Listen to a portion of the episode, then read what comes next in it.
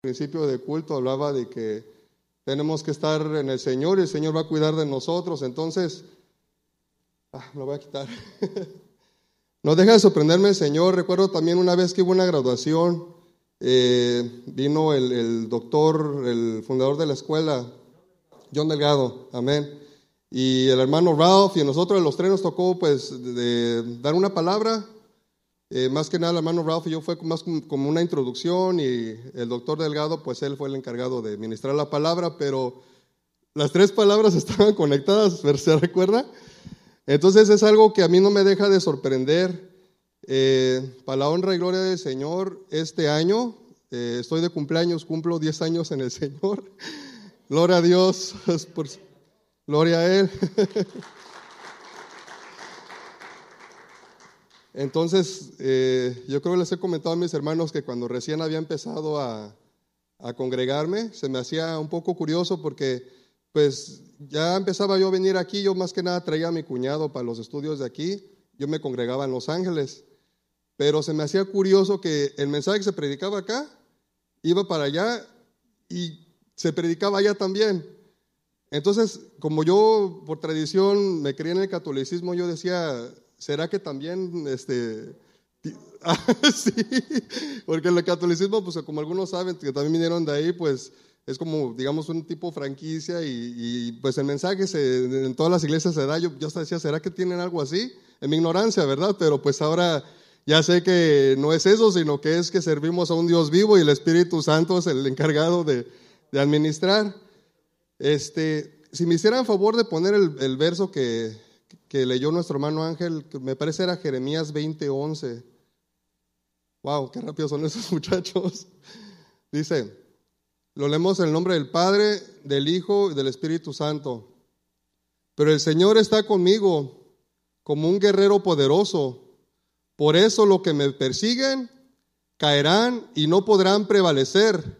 Fracasarán y quedarán avergonzados. Eterna será su deshonra. Jeremías 20:11. Jamás será olvidada. Wow, qué hermosa palabra, mis hermanos.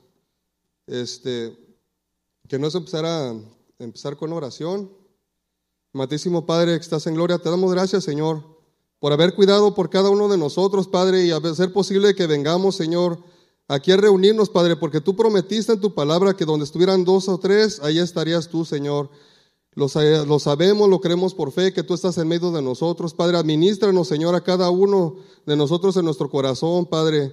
Quítame a mí de en medio, Padre, que seas tú el que hable, Señor, porque yo como ser humano, yo no conozco el corazón de cada quien, pero tú sí lo conoces, Padre. Tu palabra es viva, tu palabra edifica, tu palabra, Señor, nos da ese crecimiento que necesitamos, Padre, de día a día, Padre mío.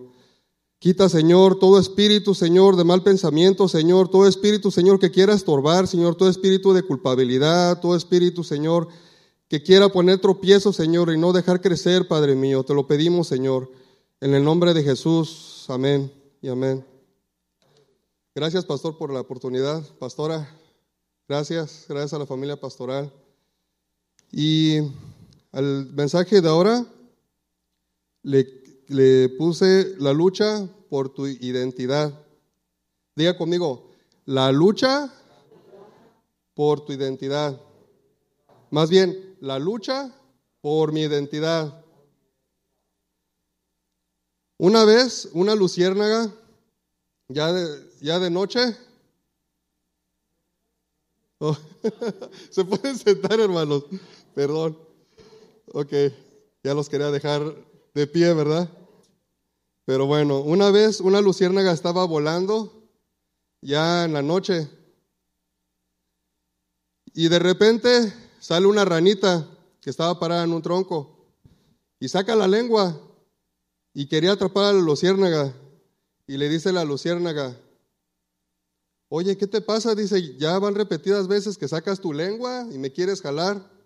Dice, oye, hay otros insectos volando a mi alrededor, hay mosquitos, hay arañas.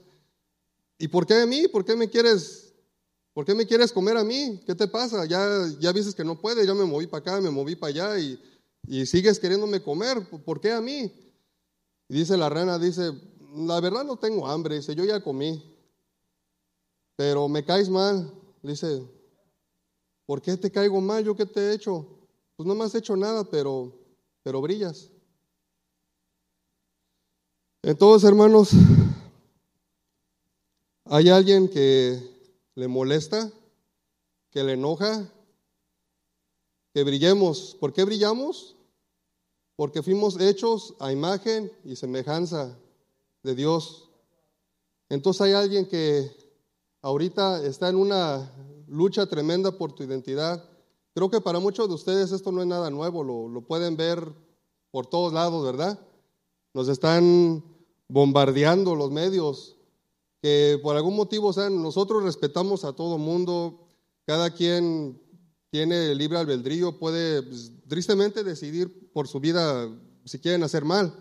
No quisiéramos nosotros, a nosotros nos duelen las almas, pero si eso quieren, pues no hay mucho que nosotros podamos hacer. Nosotros les entregamos el mensaje, lo quieren, lo reciben, y de ahí, pues ya depende de ellos. Y si algunas tienen relación con Dios, pues ya depende del crecimiento que Dios les vaya dando. Pero yo no veo el por qué tengan que estar duro y duro y duro y duro, bombardeándonos por todos lados. Que aceptemos ideologías que para nosotros y nuestra fe no son sanas. Y no solamente porque nosotros digamos que no sean sanas, sino que la misma naturaleza, pues desafortunadamente a los que escogen esos caminos, pues no les va bien. Viven una vida muy triste, aunque digas la palabra gay, que quiere decir contento. De hecho, otra vez estaba leyendo un libro de los 50 y en ese entonces era la palabra feliz, pero pues fue adoptada por este grupo y tristemente no es así, o sea, no viven una vida así. Entonces, uno como cristiano, pues su trabajo de uno no es eh, agarrar la Biblia y darles de bibliazo, simplemente pues compartir el mensaje y, hacerles ver que uno, pues está para amarlos, no para juzgarlos. O sea, uno va a ser una vez juzgado por el Señor, vamos a entregar cuentas con Él. Y pues estamos para eso, para, para llevar el mensaje, independientemente de que unos lo, lo tomen, otros no lo tomen. Entonces, estamos en una batalla donde continuamente hay fuego cruzado de la verdad de Dios de ideologías satánicas, el objetivo final es destruir la identidad del ser humano. Como ya les había dicho, la identidad del ser humano es la semejanza, la que fuimos hechos a imagen y semejanza del Señor. Porque solo hay dos caminos, el camino de salvación de Jesucristo o el camino de perdición de, de Satanás. Entonces, ¿qué es la identidad.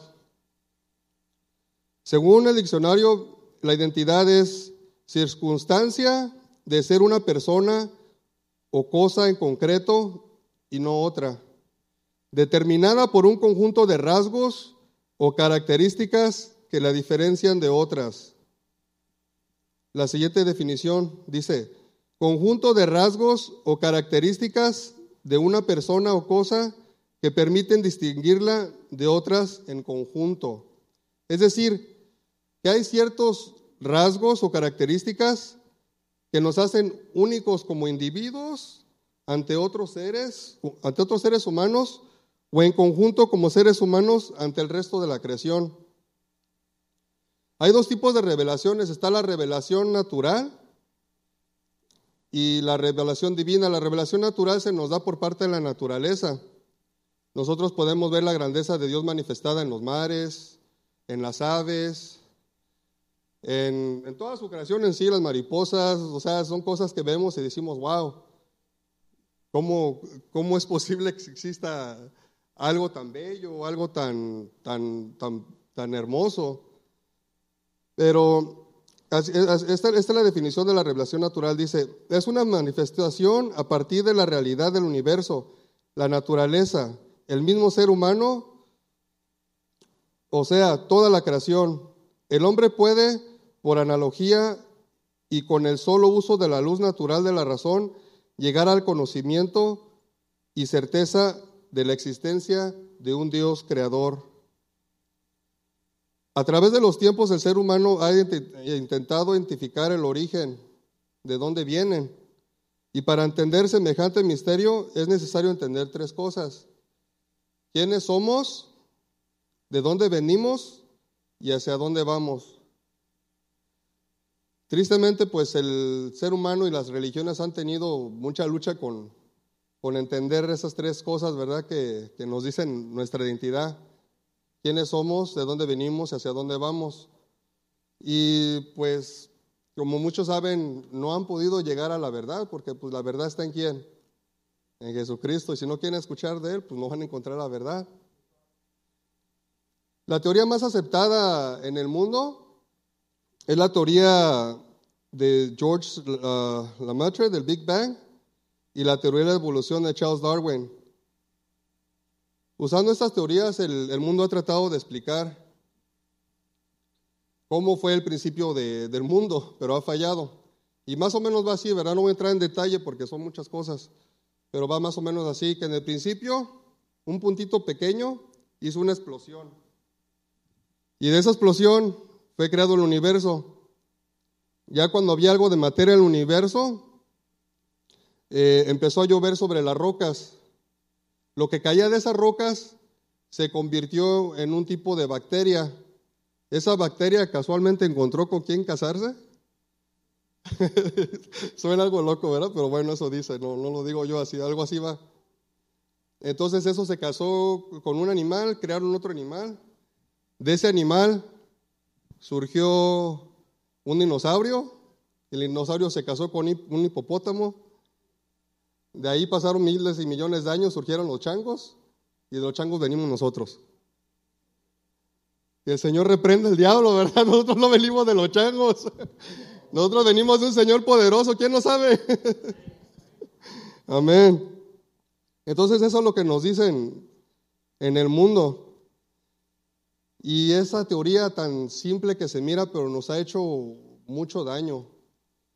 No sé si ustedes han escuchado de parte de sus amigos de que luego recriminan a la religión, que dicen, no, que la Inquisición, o sea, aunque nosotros no seamos católicos, pero ellos dicen, no, que ustedes los cristianos con la Inquisición mataron a no sé cuánta gente, los torturaron. Y... Pero lo que no se dan cuenta en su ignorancia es que esa teoría de evolución ha creado más muertes de todas las religiones del mundo juntas. Y no estoy exagerando. Eh, esta teoría de evolución fue adoptada por eh, el que escribió el, manifiesto comunista, eh, Karl Marx o Carlos Marx, y esa trajo mucha, mucha muerte en el mundo. la teoría de evolución dice survival of the fittest, como la sobrevivencia del más apto, ¿verdad? El más fuerte. Y Karl Marx en su teoría lo adaptó como la lucha de las clases, como la sobrevivencia del más fuerte en la sociedad. Eso inspiró a dictadores como Mao Zedong de China, como Lenin, como el famoso Hitler, porque de acuerdo a esa teoría, la sobrevivencia del más apto significa una raza superior Ah, creo que me voy a brincar un poquito, hermano Maldonado, si pudiera tocar el, el video. Lo voy, a, lo voy a tocar ahorita más para que más o menos eh, se una idea de lo que, de lo que hablamos.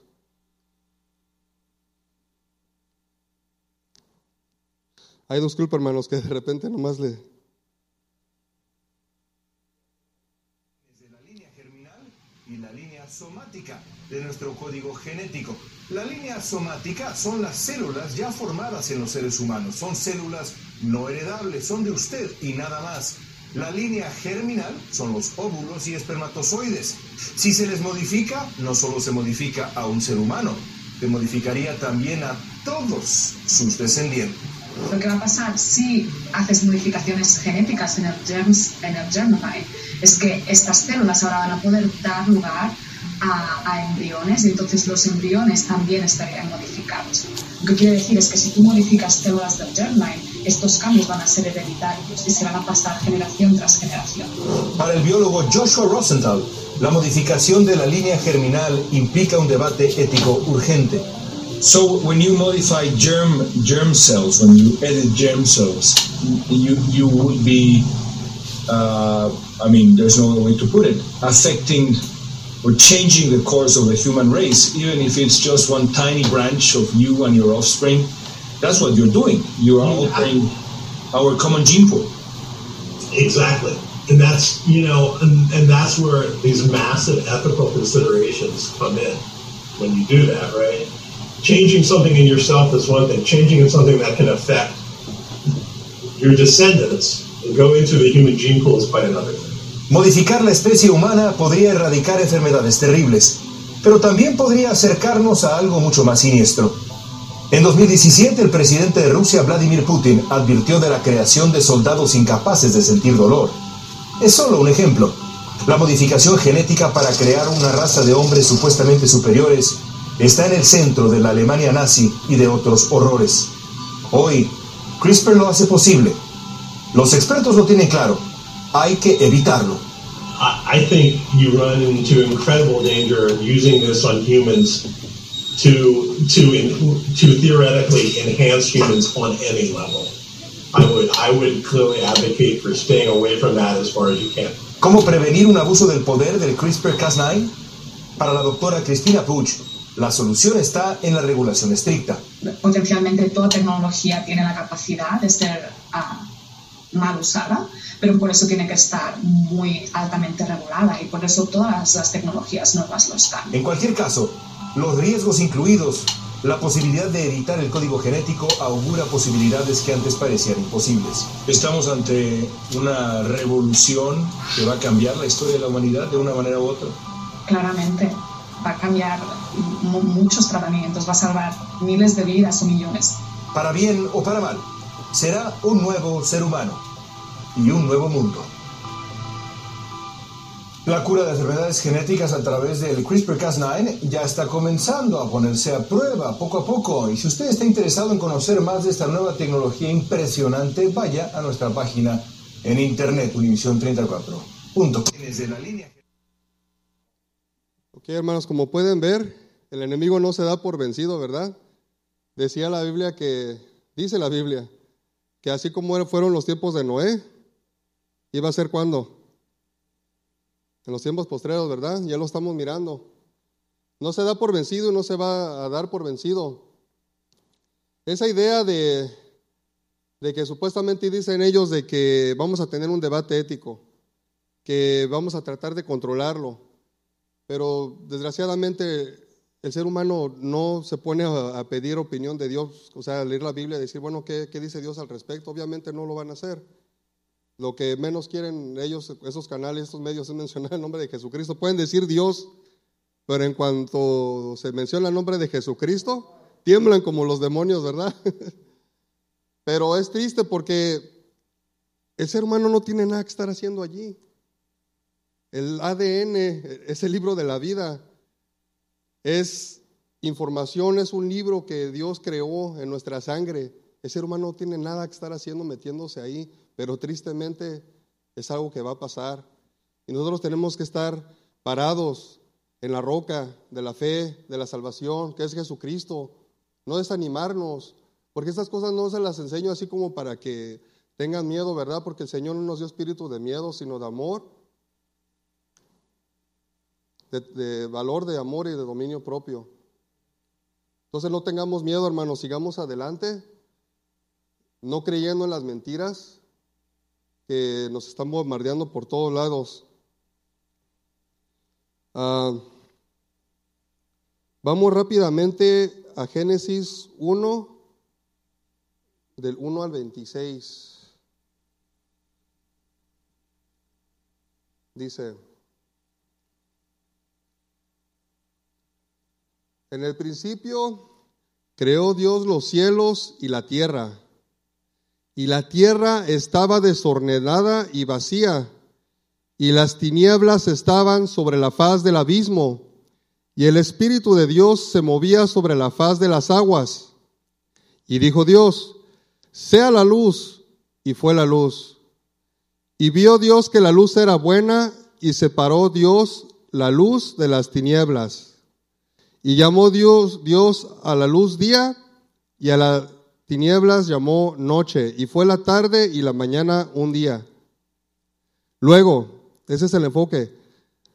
Repita conmigo, dijo Dios, haya expansión en medio de las aguas y separa las aguas de las aguas.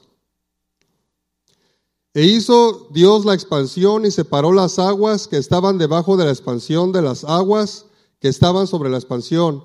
Y fue así. Y llamó Dios a la expansión cielos. Y fue la tarde y la mañana el día segundo. Diga conmigo, dijo también Dios, júntense las aguas que están debajo de los cielos en un lugar y descúbrase lo seco. Y fue así. Y llamó Dios a lo seco tierra y a la reunión de las aguas llamó mares. Y vio vio Dios que era bueno. Diga conmigo, después dijo Dios, produzca la tierra hierba verde, hierba que dé semilla, árbol de fruto que dé fruto según su género, que su semilla esté en él sobre la tierra, y fue así. Produjo pues la tierra hierba verde, hierba que da semilla según su naturaleza, y árbol que da fruto, cuya semilla está en él, según su género, y vio Dios que era bueno. Y fue la tarde y la mañana el día tercero.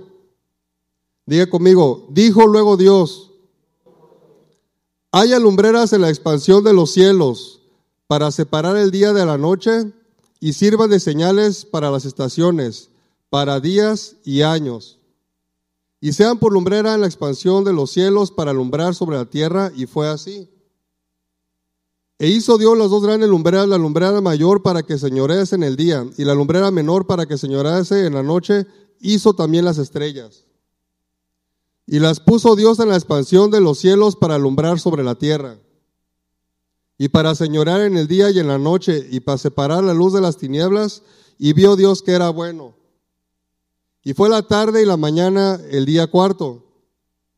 Diga conmigo, dijo Dios, produzcan las aguas seres vivientes y aves que vuelen sobre la tierra en la abierta expansión de los cielos. Y creó Dios los grandes monstruos marinos y todo ser viviente que se mueve, que las aguas produjeron, según su género y toda ave alada según su especie, y vio Dios que era bueno. Y Dios los bendijo diciendo, fortificar y multiplicaos y llenar las aguas en los mares y multiplíquense las aves en la tierra. Y fue la tarde y la mañana el día quinto. Luego dijo Dios, produzca la tierra seres vivientes según su género, bestias y serpientes y animales de la tierra según su especie, y fue así. E hizo Dios animales de la tierra según su género, y ganando según su género, y todo animal que se arrastra sobre la tierra según su especie. Y vio Dios que era bueno. Diga conmigo, entonces dijo Dios, pongan atención aquí, hagamos al hombre a nuestra imagen, conforme a nuestra semejanza, y señoré en los peces del mar, en las aves de los cielos, en las bestias, en toda la tierra y en todo animal que se arrastra sobre la tierra. ¿Sí notaron algo aquí? Cuando el Señor estuvo creando su creación, a toda creación le daba una palabra, le daba una orden, decía, hágase la luz. Siempre decía, y dijo Dios, pero cuando Dios crea al hombre, se habla a sí mismo. Elohim, ¿verdad? Porque Im en el hebreo habla es en plural. Elohim se habla a sí mismo, al Padre, al Hijo y al Espíritu Santo, y dice, hagamos al hombre conforme a nuestra imagen y semejanza. Por eso somos tripartitos, tenemos cuerpo, alma y espíritu. Esa es nuestra verdadera, nuestra verdadera eh, identidad en el Señor. Esa es nuestra identidad natural. Ah, Gloria a Dios. Ok, este, a hacer un paréntesis, este mensaje va para mis amigos que todavía no se entregan a Cristo, que todavía quizás han recibido el mensaje, pero todavía no se deciden. Amigo, si todavía no te has entregado a Cristo, quiero decirte algo. Tú no vienes del chango. Tu tatarabuelo no es King No. Tu creador te hizo conforme a su imagen y semejanza. Y no te mandó solo a este mundo. Te dio talentos. Te dio habilidades para que seas creativo y productivo en esta vida. Él no te mandó que gastes tu vida todo el día encerrado en casa quemando tus neuronas fumando marihuana. Él no te creó para que vivas brincando de cama en cama, buscando ese amor que solo Él te puede dar. Él no te creó para que gastes tu vida atrapado en una botella de alcohol, según tú ahogando tus penas. Cuando tus penas ya aprendieron a nadar, ¿no? Así decíamos muchos.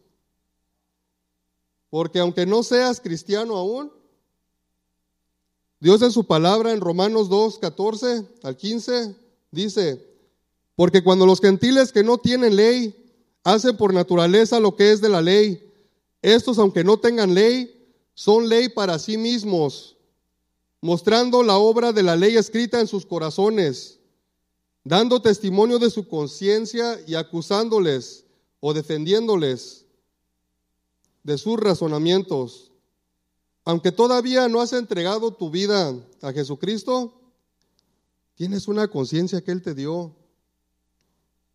Tienes entendimiento de lo que es malo y lo que es bueno.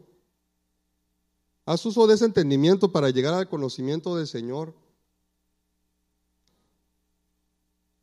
Porque solamente hay dos caminos, camino de salvación y camino de perdición. Tú escoges, amigo o amiga. La Biblia es el único libro que podrá decir quién eres, de dónde vienes y a dónde vas. Hoy en la actualidad se dice que puede uno ser lo que todo lo que quiera ser. Y pues sí, nosotros antes habíamos escuchado eso, ¿verdad? No, pues échale ganas, tú puedes hacer lo que tú quieras. Pero para nosotros eso significaba más como pues, cumplir sueños, cumplir metas. Tú échale ganas a los libros y vas a llegar a, a ser el profesional que tú quieres ser. Échale ganas al ejercicio y vas a quedar así como Mister Universo o Miss Universo, pero tú échale ganas. O sea, esa era la idea, o sea, tú puedes hacerla, o sea, tú, y se vale, ¿no? Echarnos ánimo, decir, tú puedes hacer todo lo que quieras hacer, pero pues ahora no. Ahora el mundo ha tergiversado, ha cambiado ese mensaje, y ahora dice, puedes hacer todo lo que quiera hacer, incluso cosas que en aquellos tiempos, o sea, nosotros, yo acabo de llegar al cuarto piso, por eso digo, han cambiado mucho los tiempos ya. En aquellos tiempos decíamos, este, que eso sería una locura, ¿verdad? Lo que ahora dice la gente que pueden ser capaces de ser. Si pudieran este, apoyarme con la imagen, hermanos, las imágenes, por favor. Ahora no, ahora cuando se dice eso, a que puede ser todo lo que tu mente te diga. Y como ya muchas mentes están siendo indoctrinadas, pues las metas de hoy en día no se limitan a los éxitos que ya comentábamos. No, ahora si alguien de 50 años de repente dice, no, pues quiero ser niña, como que los golpes de la vida ya están muy, muy pesados, no quiero trabajar, mejor voy a buscarme a ver otro par de locos que quieran adoptar una niña. Entonces, este hombre de 50 años, pues digo que, es, una niña, es un, es un hombre atrapado, una niña atrapada, ¿cómo va la cosa? Una niña atrapada en un hombre, en un cuerpo de un hombre. Entonces, pues ahí está. Ya era un hombre casado, un hombre adulto de 50 años, y ahora dice que es una niña de 8 años. ¿O existe el, caso de aquel atleta que incluso pues llegó a ser un ícono, muchos, muchos hombres de aquellos tiempos pues era como su ídolo, como decían, no, pues, yo quiero ser como él. quiero ser como ese, ese atleta.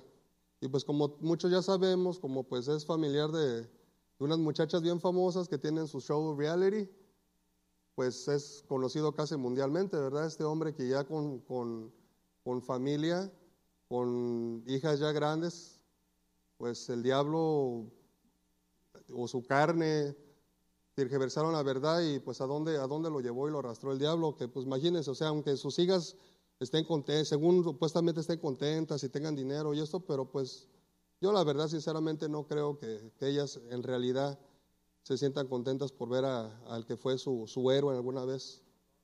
No creo que ellas estén contentas como dicen estarlo, pero, pero pues ese es la, el ataque que vivimos hoy en día, esa batalla por la identidad del ser humano y tristemente muchas almas se están perdiendo. Tristemente muchas almas están siendo arrastradas por estas ideologías perversas. Otro dice, otro hombre dice ser un perro. Se disfraza como perro, come como perro y se comporta como perro.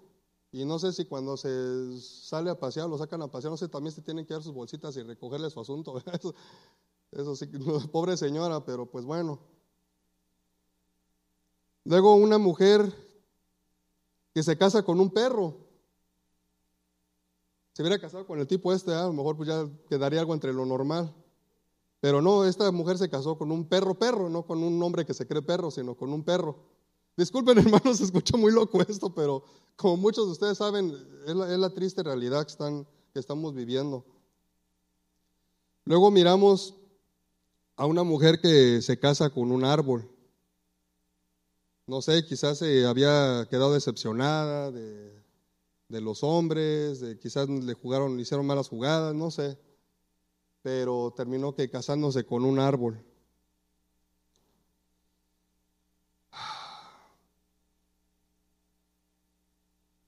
Es muy triste lo que está pasando, la verdad. Quizás para hacerlo ameno uno quiere pues, vacilar un poquito, pero Pero la verdad sí duele porque como pueden ver en esas imágenes también a los niños los están dañando. Niños que, pues a veces hasta uno de ser humano, digo ya de adulto, uno ya a veces cambia de parecer a cada roto. Ahora imagínense un niño que todavía no está formado ni física ni mentalmente, que de repente diga que quiere ser niña, a lo mejor porque en ese momento no tiene suficientes amigos varones y se consiguió puras amiguitas niñas y en ese momento al niño se le ocurrió, soy, soy niña. Y ahí es cuando los padres tuvieran que intervenir, si leyeran la Biblia, la Biblia nos enseña que debemos instruir a nuestros niños y si los amamos, corregirlos, hace mucho calor, corregirlos, ¿verdad?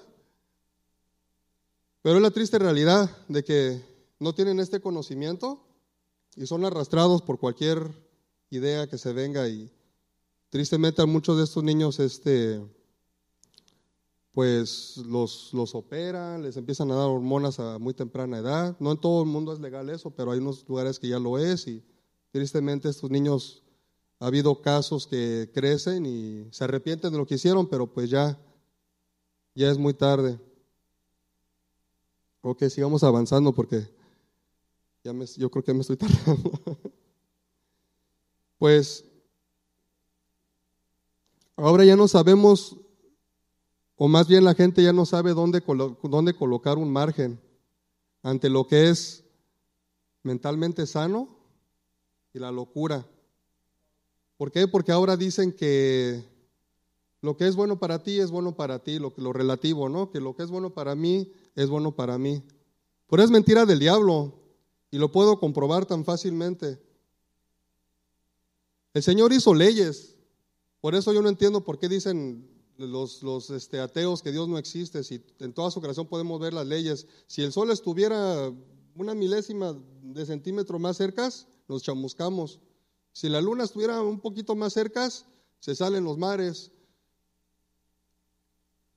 Hay leyes, hay leyes como la ley de gravedad. Y si quieren ver, digamos, los ateos algo empírico, pues le mostramos algo empírico, algo que se es visible, que algo es comprobable con lo visible. Aunque yo diga que, esta pluma va a flotar, no va a flotar, ¿verdad? Aunque yo diga que esta pluma va a flotar, ¿qué dice la ley de la gravedad? Todo lo que sube tiene que caer. Entonces simplemente estamos siendo engañados o está siendo engañado el mundo porque gracias a Dios nosotros tenemos esto. ¿Quién le da un aplauso al Señor por esto? Si no, eso estuviéramos perdidos.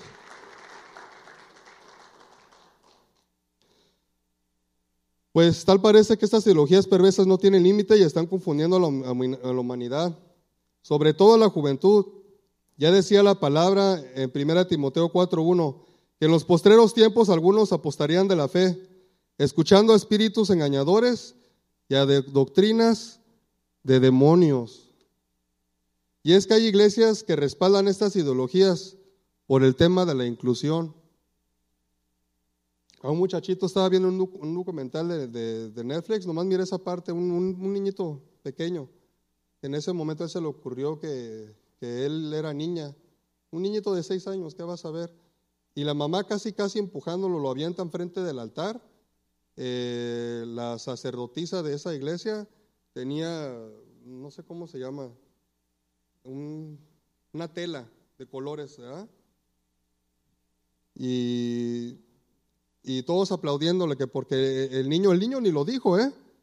Fue la mamá la que habló por él que el niño no quería, dijo, no, ma, me da vergüenza. Diles que eres niña, tú me lo diste en la casa. No, ma, me da vergüenza. Y a fuerzas paró al niño ahí y dijo, él dice que es niña. Y todos aplaudiéndole. Qué tristeza pero pues prefieren quedar bien con, el mundo, ¿verdad? Es necesario pararse sobre la roca que es Jesucristo y proclamar su verdad a los cuatro vientos. Hay que llevar el mensaje de verdad a aquellos que están siendo arrastrados por estas mentiras. Pues ya sea en cuanto tengamos una oportunidad, al vecino, en el bus, en la gasolinera, en donde podamos hacer nuestro trabajo, hay que seguirlo haciendo, hermano. Yo sé que eh, muchos de ustedes buscan oportunidades y lo hacen y gloria a Dios, gloria a Dios por ustedes. Acaba de pasar el mes de junio que lo usaron para celebrar el, orgullo de la sonomía, de sodomía. Si hay orgullo por eso, ¿cuánto más debemos estar nosotros orgullosos por tener un Dios tan amoroso y tan poderoso? Dice en Romanos 1.16, porque no me avergüenzo del Evangelio, porque es poder de Dios para salvación a todo aquel cree. Bendito sea el Señor, mis hermanos. ¿Cuál es el propósito de la confusión? Hermanos, si me apoya con la torre, la imagen de la torre. La torre moderna se encuentra en Estrasburgo, en la frontera entre Alemania y Francia.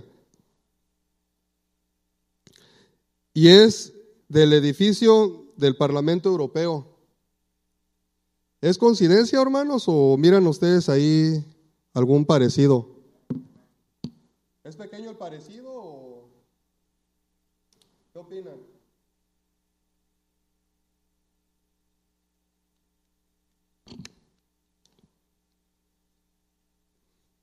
Ok, vamos a Génesis. Podemos dejar la imagen ahí, mi hermano. Ah, no, ¿verdad? Tenemos que leer. Bueno, acuérdense de la imagen. Vamos rápidamente a Génesis 10, 8.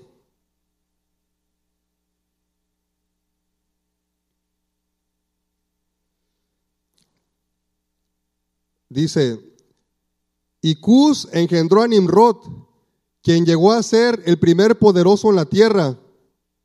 Este fue vigoroso, diga conmigo, cazador delante de Jehová. Por lo cual se dice, así como Nimrod, vigoroso cazador, delante de Jehová. Y fue el comienzo de su reino de Babel, Erec, Acad y Calné en la tierra de Sinar. Dice la Biblia que Nimrod fue el primer poderoso de la tierra. ¿Qué quiere decir poderoso? era un líder, porque este nos está diciendo ahí que, fundó estas ciudades, entonces era un, era un líder. ¿Y un líder que necesita? Un tipo de mensaje, un mensaje de convencimiento. ¿Y qué nos está diciendo aquí? Que era un poderoso cazador delante de Jehová. Dicen los teólogos que delante quiere decir que era en contra, que era un, era un rebelde. Ya, como pueden ver, desde entonces ya existía el comunismo. entonces, era un cazador vigoroso delante de Jehová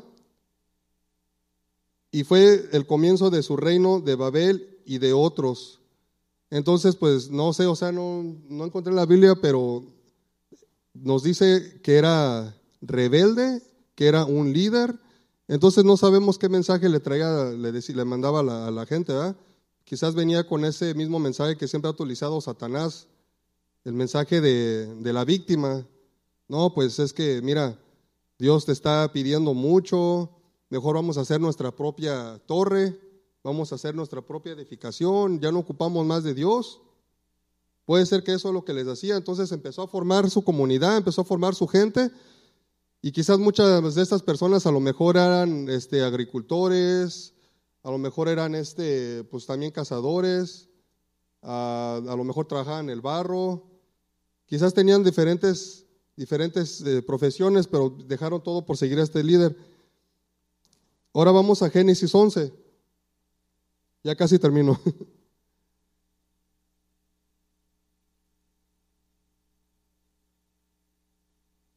Génesis 11.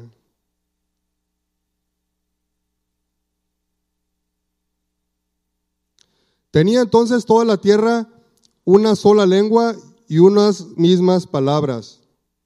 Y aconteció que cuando salieron de oriente, hallaron una llanura en la tierra de Sinar y se establecieron allí. Y se dijeron unos a otros, vamos, hagamos ladrillo y cosémosle con fuego. Y le sirvió el ladrillo en lugar de piedra y el asfalto en lugar de mezcla. Aquí podemos ver que la gente empezó a edificar una torre en una llanura en la tierra de Sinar. Pero, ¿qué tenía de malo construir una torre?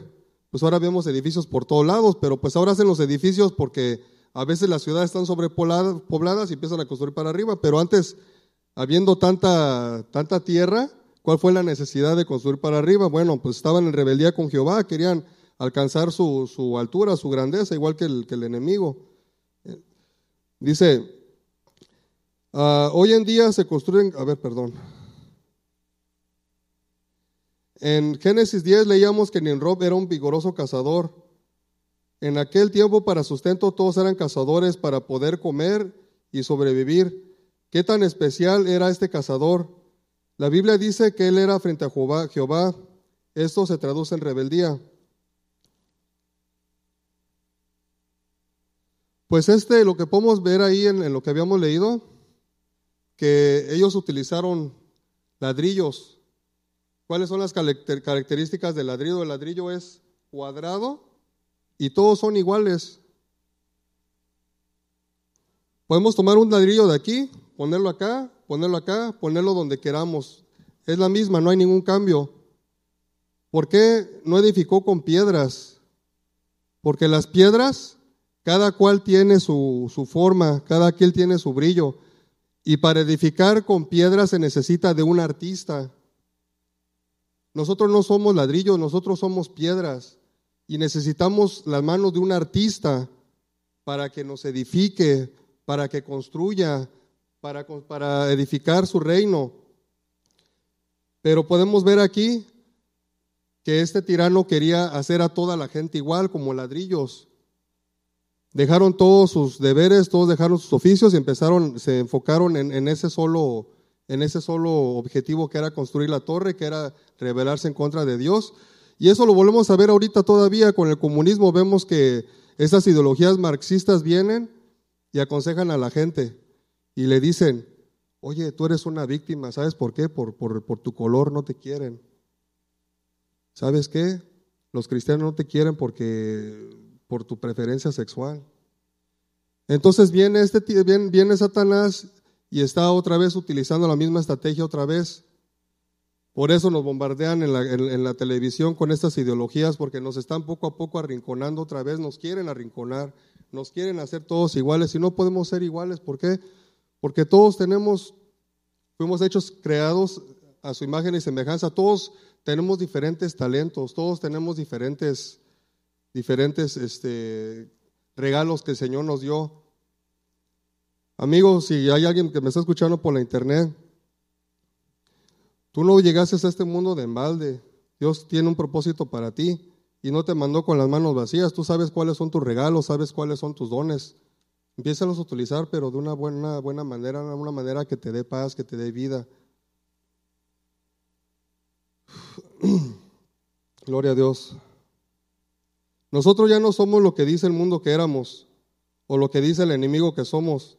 Recuerda, estamos en una batalla de fuego cruzado y tenemos que tener en mente nuestra verdadera identidad y nunca seremos confundidos. En Mateo 3:17 vemos cuando Jesús es bautizado, desciende el Espíritu Santo en forma de paloma y dice Dios, este es mi Hijo amado, en él tengo complacencia. Así dijo, así dijo el Señor, así dice también en nosotros. Estos son mis hijos amados, en ellos tengo complacencia.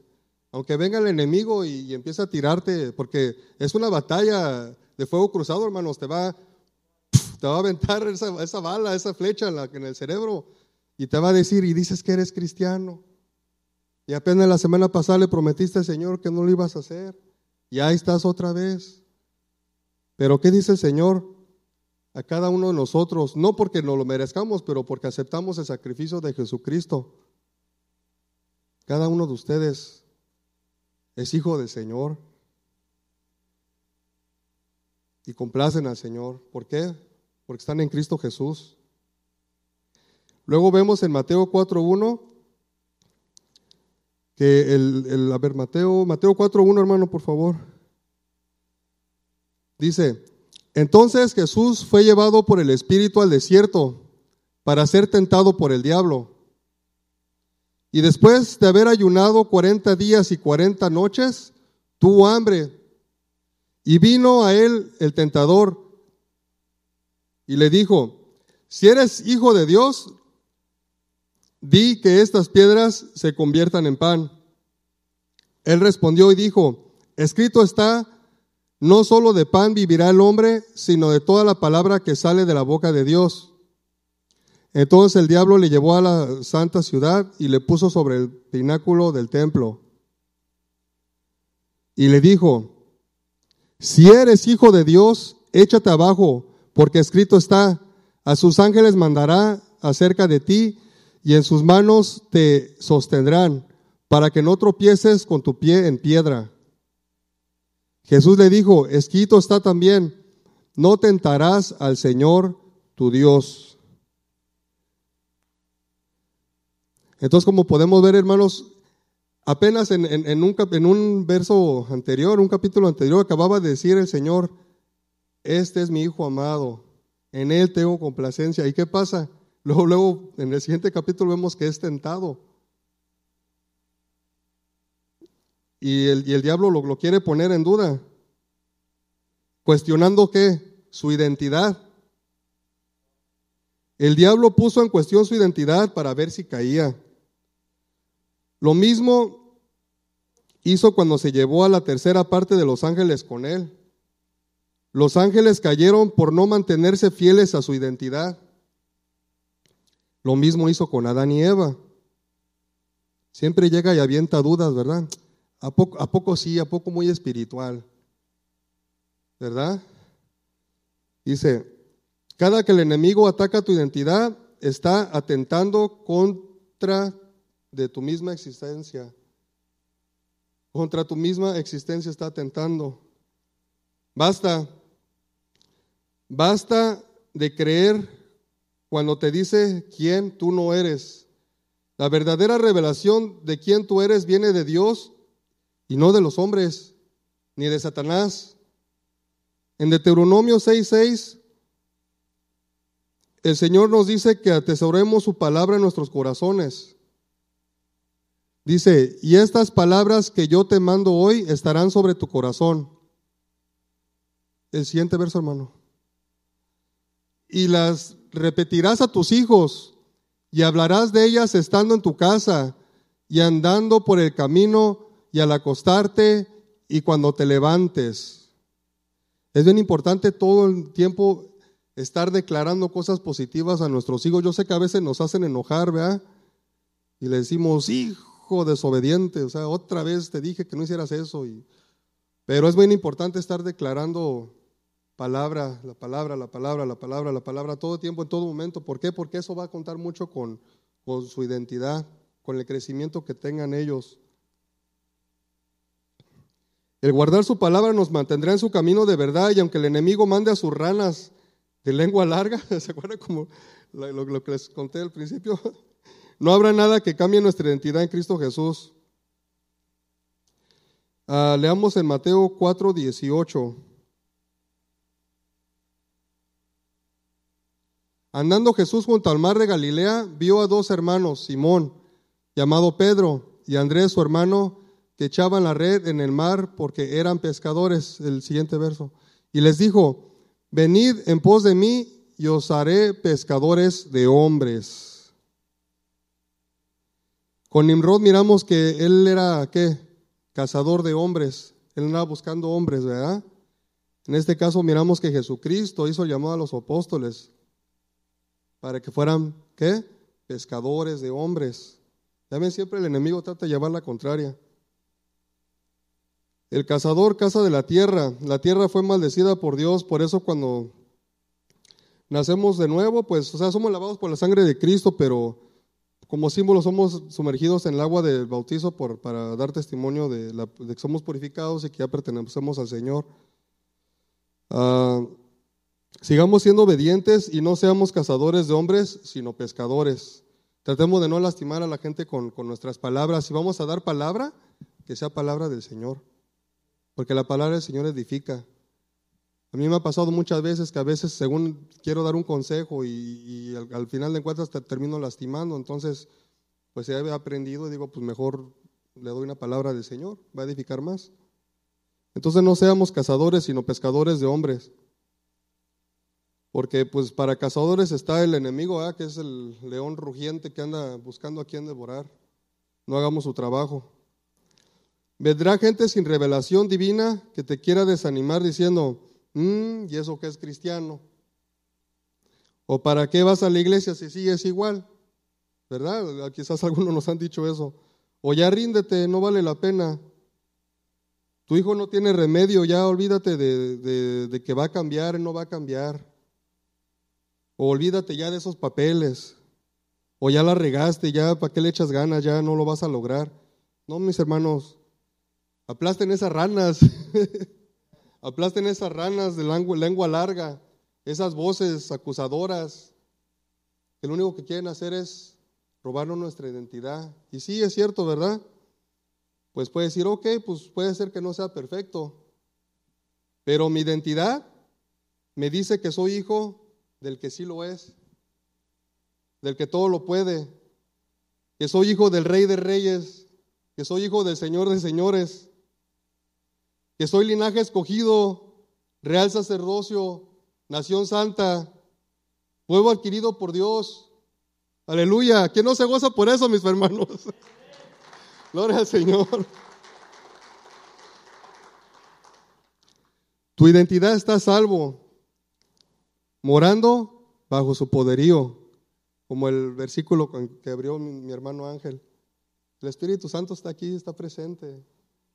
Dios es bueno, Dios nos ama.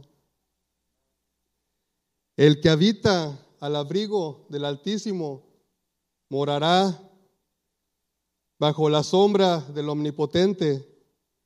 Diré yo a Jehová, esperanza mía y castigo mío, mi Dios, en quien confiaré.